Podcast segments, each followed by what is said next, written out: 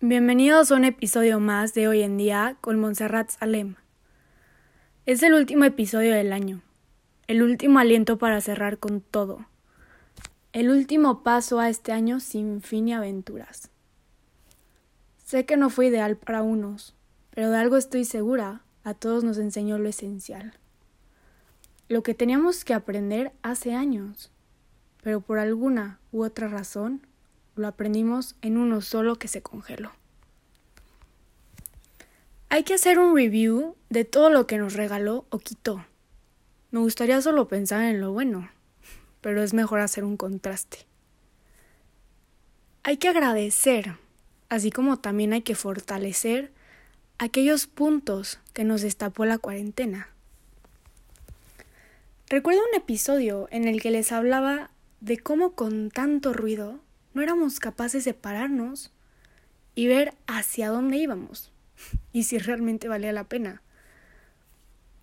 Que estando en casa hizo que tuviéramos una introspección y qué fuerte era estar con uno mismo, ¿no? Este año me enseñó a conocer realmente a las personas de mi familia, a vivir con ellas, crear un hogar y no solamente estar de paso por ahí. Estos 365 días del año, menos los dos primeros meses para ser exactos, fueron inexplicables, aterradores, devastadores, y podría seguir con los malos ejemplos. Fue un lapso de tiempo de espera. Y qué pesada es la espera cuando pues no se está alegre, ¿no? Pero hay que preguntarnos, ¿cómo se está alegre en medio de tanto caos? En medio de lo que vivimos hoy en día, de nuestras cruces y sufrimientos. ¿Cómo estar alegres? Primero que nada, hay que conocer los motivos, ya que la ignorancia lleva a que uno provoque la misma tristeza y desesperación. Muchas veces el motivo de que no seamos alegres es pues porque no conocemos por qué estar alegres. En nuestra inteligencia y corazón no tenemos motivos, estamos vacíos. Pero este conocimiento que da alegría al alma nos lo da la fe, nos da motivos para estar alegres. La fe es fuente de alegría.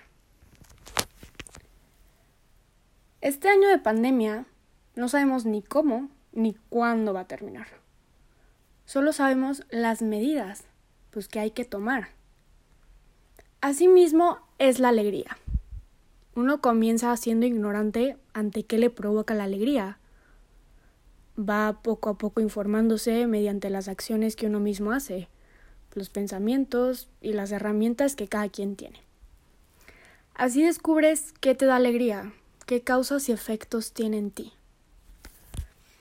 Tal cual como el COVID. Al principio el pánico fundió en todo el mundo. No sabíamos qué nos esperaba. Tanto que reaccionamos por instinto. Mientras pasaban los meses en cuarentena, aprendimos qué sí era verídico y qué era puro choro.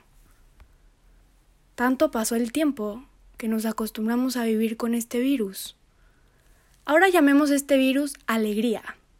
Comenzamos por puro instinto ya que el hombre está destinado a ser feliz. Seguido de esto, logramos entender el significado de la alegría.